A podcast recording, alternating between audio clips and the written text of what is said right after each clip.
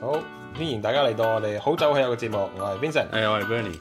好啦，今集我哋今個禮拜我哋有啲澳洲有啲大事發生咗喎，大事啊，超超級穿櫃桶底喎，有個人係啊，靚坤啊，嚟唔係呢個靚坤，我哋俾佢嘅花名嘅啫。啊，咁叫 Black Quack，咁佢係柬埔寨啊越南難民嚟嘅，咁係佢啊相傳佢係細細個跟住阿爸阿媽就嚟到澳洲，咁佢本身咁啊當然係啲 underdog 嘅 story，work very hard to be a chiropractor，跟住就好中意飲酒，咁就開始就喺 restaurant 嗰度做 som，咁就識到一個人叫 Patrick Walsh，咁 Patrick Walsh 都係一個 som 嚟嘅，咁但係咧 Patrick Walsh 誒 Patrick Walsh 咧有誒就有一個 idea 就係開一間 distribution company。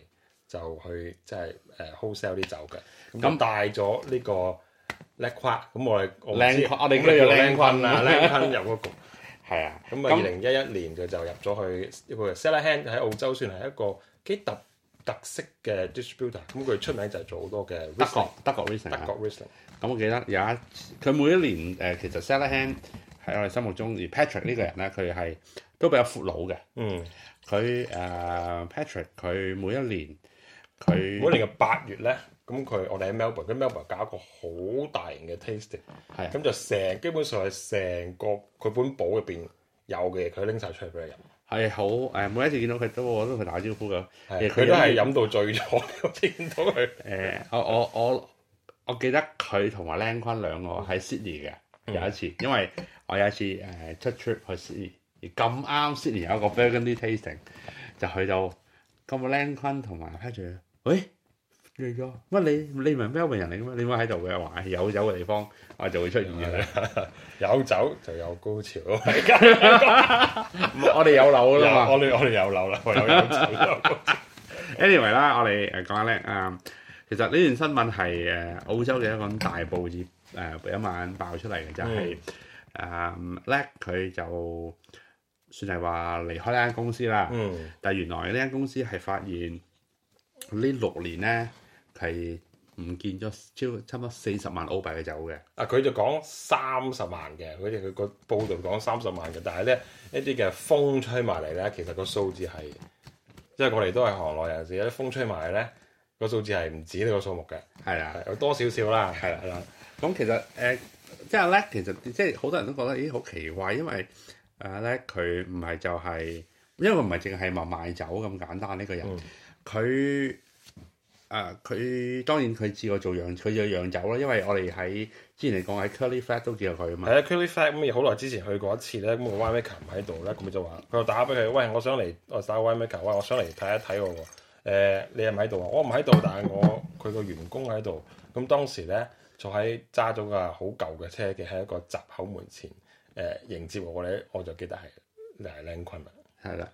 咁佢誒其實呢個行業啊，佢都升得好快嘅。係啊，近幾呢幾年佢係即係佢話又係係平步青雲嘅，如日中天。咁首先佢係去咗 Lens Evan Tutorial 啦。咁澳洲有一個所謂誒、呃、紅酒嘅創始創咧人葡就萄係啦，咁咪始創係佢係一個好出名嘅第一代嘅澳洲嘅瓶仔叫 Lance Evan，係，啊咁咁佢佢就留低一嚿錢。嗱佢就集咗一嚿錢係咪？嗯係佢自己集咗一嚿錢啦，咁有好多人 support 佢嘅，咁有好多嘅法國嘅酒莊都每年都會寄一啲嘢俾佢做一個即係 reserve 歸佢哋個 wine 嗰個 Tory 用嘅酒嚟嘅，咁你咁可以其中就係 d r c 日日啲亞視，咁有一年就係、誒，佢、每一年都係有十幾人，佢係、邀請佢去十二個，咁每年都係十二個嗰一個信徒啦，十二個係門徒咁就係誒請去 Hunter Valley，喺 Hunter Valley 就去讀呢個 course，咁為期好似係四至五日嘅，喺嗰度住嘅。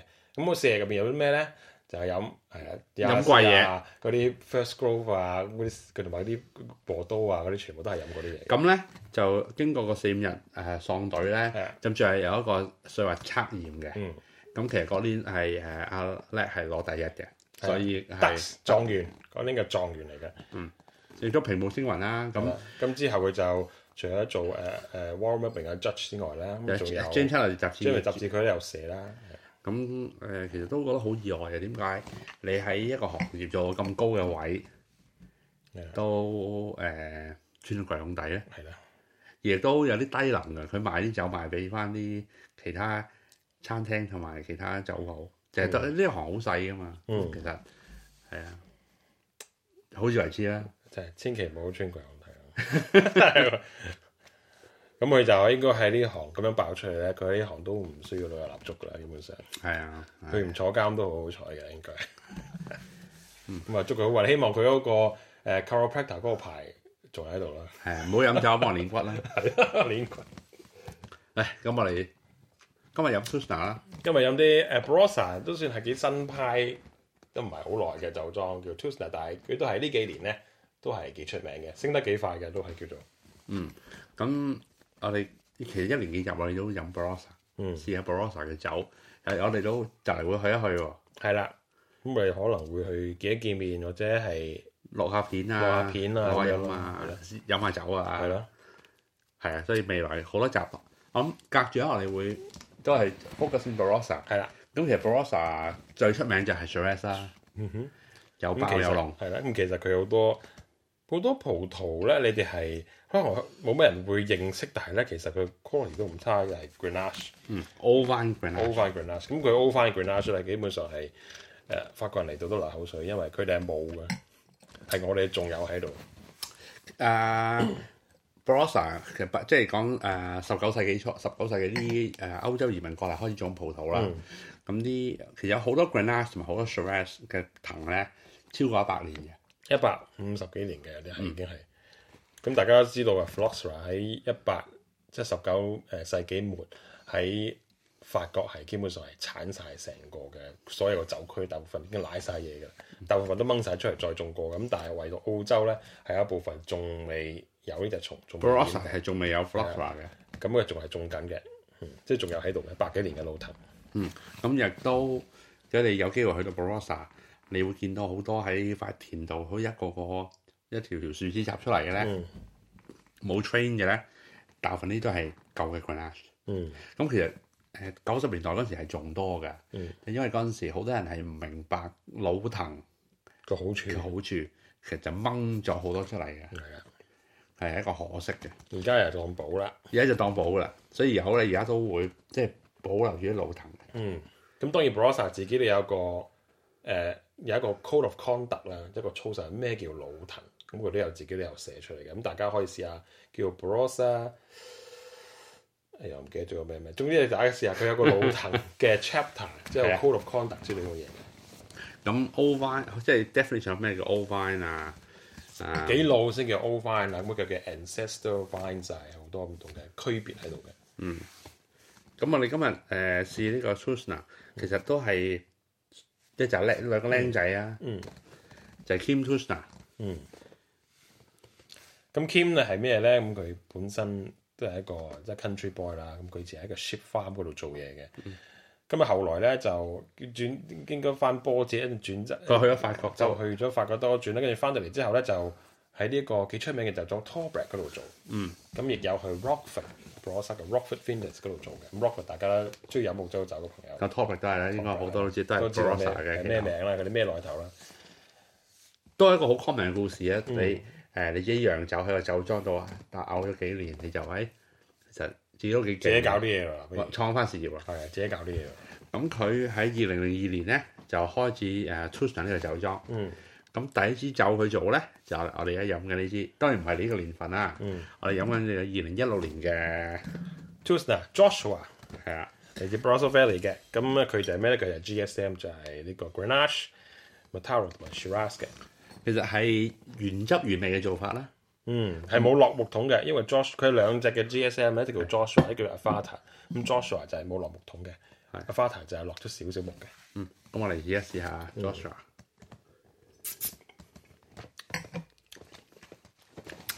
個 g r e e 就係比較明顯嘅，係有啲係好啊 raspberry 好到士啤梨啊，但係個中段嘅單寧係冇乜單寧嘅，好滑咯，係做到好滑啦。佢有 Shiraz 喺個尾段嗰度棘出嚟，喺尾段嗰度。即係可能 g r e a g e 做一個普通嘅酒，除非好濃嘅話咧，誒、其實個中間係好似有個窿嘅，咁、要其他酒葡萄嚟補救，咁佢仲有啲 m e t a l 同埋有 Shiraz 補個果喺中間。個 style 係應該似法國嘅曲到窿到曲到嗯窿啊，紅到窿係啦。咁啊，基本上係紅到窿嘅味道，呢個 fresh fruit 嘅味道比較多少少，因為冇落木桶啦，好明顯係 stainless steel，好 clean 嘅味道，冇嗰種 dirtiness。誒、嗯你中唔中意啊我中 dirty？意，I 啊 like it dirty，但好多人中意 clean 啫嘛。我中意。咁呢個係好 clean 嘅酒，好明嘅 s t a i n l e s s steel fermentation，好 clean，好果味，好爆。嗯，你可以話有少少簡單。但係呢個價格喺呢個 price point 係 simple 啊嘛。算係 simple 咯，我覺得。嗯，咁佢係幾多錢咧？咁佢係誒標準零售價係三十五澳元嘅。其實假如而家標準零售價呢個係應該同一支誒、呃法國 c o d o n 差唔多錢咯。咁睇你邊度買啦？咁標準零售價啊嘛。 啊，標準零售價咁啊，法國窮到窿入口冇標準零售價，你講標準法國標準呢度差好遠啦。但係你而家斟嘅飲斟多杯喎，好似係，我覺得誒、呃即係我老實講咧，簡單係簡單啲，但係飲起上嚟，佢聞落去幾香嘅。嗯咁會有啲咩味？有啲 strawberry jam 啦，有少少有少少 black fruit，可能係嚟自 Shiraz 或者 Matano 嘅味道。嗯咁啊誒有啲 lavender，有少少花香，花嗯嚟嘅花香。咁佢嘅 composition 就係六十 percent Grenache、三十 percent Mataro 同埋十個 percent Shiraz 嘅。嗯。咁啊，好明顯嘅 Grenache 個紅果啊出晒嚟啦，爆晒出嚟，啲 confection 嚟嘅味道。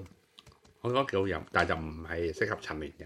啊，絕對唔可以，我應該係唔係俾你陳嘅？我諗佢問佢，佢都係 應該係唔會俾你陳嘅。快啲對佢。誒、粗袋 OK 嘅，咁我哋而家飲緊二零一六啊，即係都好過好新。我諗一兩年都 OK 嘅，但係真係冇唔需要擺咁耐。嗯，係咪差咧？唔唔差嘅，good quality。 你買幾多支啊？呢個我哋嘅評分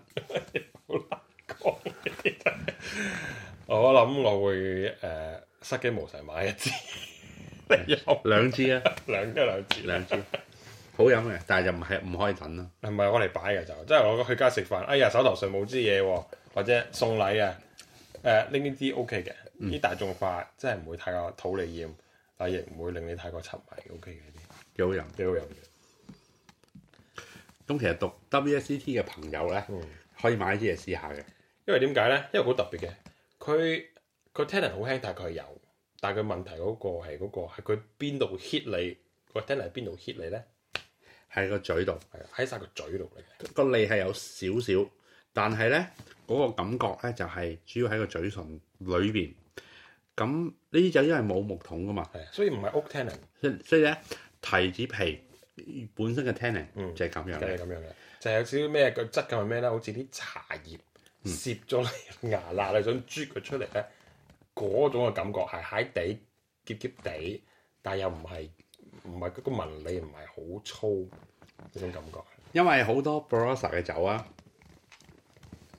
佢經過好多 fining，所以嗰啲 tannin 咧應該係好滑、好奶油。嗯，但呢個就好簡單，所以跟住讀學，跟住想亦都讀緊 WSET 啦，想知道個分別係乜嘢 tannin？呢個係真係 pure grape tannin 呢個咧， skin tannin 喺大皮度嚟嘅，全部買支嚟買支嚟試下，香港應該啊有得賣嘅呢呢個有埋嘅呢啲，叫 Joshua Tusner。咁我哋上網我哋嘅 Facebook 或者我 Instagram 都會睇到我哋今晚飲到啲乜嘢嘅。個。係啦，好啦，我哋試下第二支啦。呢個係佢哋嘅 Shiraz 試下。 Shiraz 試下，法國人叫試下，死下，死下又係嚟自 Tusna 嘅，我係 Barossa Valley 嘅 Rapke，二零一五年 Shiraz，呢個算係佢哋算係比較誒、呃、簡單，即係比較大眾化嘅 Shiraz 啦。嗯，講啲酒啦，呢酒係誒十四點五度，咁頭先嗰支咧都係十四點五度，咁係 high alcohol，啊 high alcohol，我大家覺得明我頭先點嗰解？支我係高過十四五度嘅，誒 à, give and take half a percent，係啊同埋咧佢身去美國嘅話一定係 under 某一個度數嘅喎。係係係呢個稅嘅問題。細嘅問題，一定要 under 某一個度數嘅。咁呢個係一個 grower 嘅 Shiraz 嚟嘅，咁佢嚟自叫好叫咩？叫 Ripkey Ripkey Brothers。咁係其實係嚟自 Ebenezer Ebenezer District。咁 Ebenezer District 喺 Barossa Valley 都算係幾出名嘅，咁有好多名牌都係咁出嚟嘅。以前我諗叫叫咩咩 Barossa Black 啊 e v a n i s a Barossa Black Pepper 係啊 Shiraz Ebenezer Shiraz 就喺嗰度出嚟嘅。咁好明顯咧，聞落去個味咧，coconut。咁咩嘅綠啊？嗯，但係應該唔係話好重手嘅，但係睇佢嘅 tannin 咧，佢應該係木條橋嚟嘅。慳慳氣係因為如果你係新木即係咁爆嘅味咧，通常都用新木桶，你先可以做到咁爆出。但係新木桶會你會 extract 到嘅 tannin 出嚟，同埋 American oak 嘅話咧，個 tannin 係係會 core 少少嘅，係冇 French 咁 fine 嘅。啲。咁我哋講下咩叫 stave 啊啦。嗯咁通常做洋酒就係木桶啦。嗯，咁有但係大木桶咧就太貴啦。咁有呢種方法咧係有木味之餘又唔使用木桶嘅喎，就係插幾條木喺個木桶裏邊啊又或者咯。落木 粉啦。誒木粉就應該係好平嘅，嗯因為講緊誒七即係五蚊雞嗰啲澳紙五蚊。嗯就木粉啦。咁呢呢個價位咧，好多嘢用木條咯。嗯咁木條就係喺啲木有唔同方法嘅，其實喺個不鏽鋼桶插邊條木條都得嘅。係啊，但係好多就係有啲木桶，就係佢釀喺木桶度陳嗯，但係就會等幾條新嘅木條落去。嗯咁喺法國好似唔合法嘅咁樣。嗯但澳洲就完全冇問題嘅。咁其實一啲中價同平價嘅酒嗯冇問題啊！你一一般嘅 consumer 飲落去嘅話，唔好唔好睇唔好睇得咁仔細，唔好 analyse 得咁多。係杯一分得那麼先，冇就冇乜問題。因為好多 c a 以前有個報告就係話誒報紙講㗎啦，呢度本地澳洲報紙講咧就係、哦嗰啲木桶同埋木條嘅分別，咁佢哋經過一啲嘅 t- blind tasting 之後咧，有啲專家嚟，有啲專家咧通常覺得係冇分別嘅。咁我覺得係個 ten 味道，我諗應該係冇分別，但係嗰嗰個 tannin 係會出到嚟嘅。呢個個聽人多，唔應該係 medium 聽人啫。呢個我覺得呢個 tannin 同頭先嗰隻 tannin 係大同小異，都係啲 skin tannin 喺晒個嘴前面都嚟嘅，同埋嗰個 grain 即係嗰個嗰個紋理咧係唔似係木 derive 嘅，唔似係 wood derive 嘅 tannin。咁其實佢 t u t a 個宗旨都係佢唔係用碌木嘅，因為佢係想原比較原汁原味啲咯。但係少少落翻少少木味去俾啲 extra layer of 咁 complexity 原汁原味都要加豉油啊嘛。加食雞唔可以嘅，全部都係雞。嗯咁誒誒唔錯嘅呢支我酒，覺得幾好飲啊你就係種花嘅口味。嗯啊，咁佢嘅 tannin 冇乜啦，有啲人中意 tannin，中意唔結嘅，有啲滑嘅嘛口感，呢個佢幾滑嘅，好、明顯佢係誒個果係 dark 嘅，個都係 dark fruit 好爆啦，誒、full body。我覺得誒、即係喺呢個價位，因為呢支都係廿零蚊嘅啫嘛，咁27蚊廿七蚊咁，你唔可以要求咁多。誒 OK 嘅廿幾蚊，嗯，誒誒味道又係幾多木味咯，vanilla 有啲 walnut 啊，啲 rose nut 嘅味道，飲呢酒通常俾我聯想咧，就係喺澳洲一個後院嘅燒烤煎下扒啊，食下腸啊，飲呢酒嘅 有一個字形容嘅 B 字頭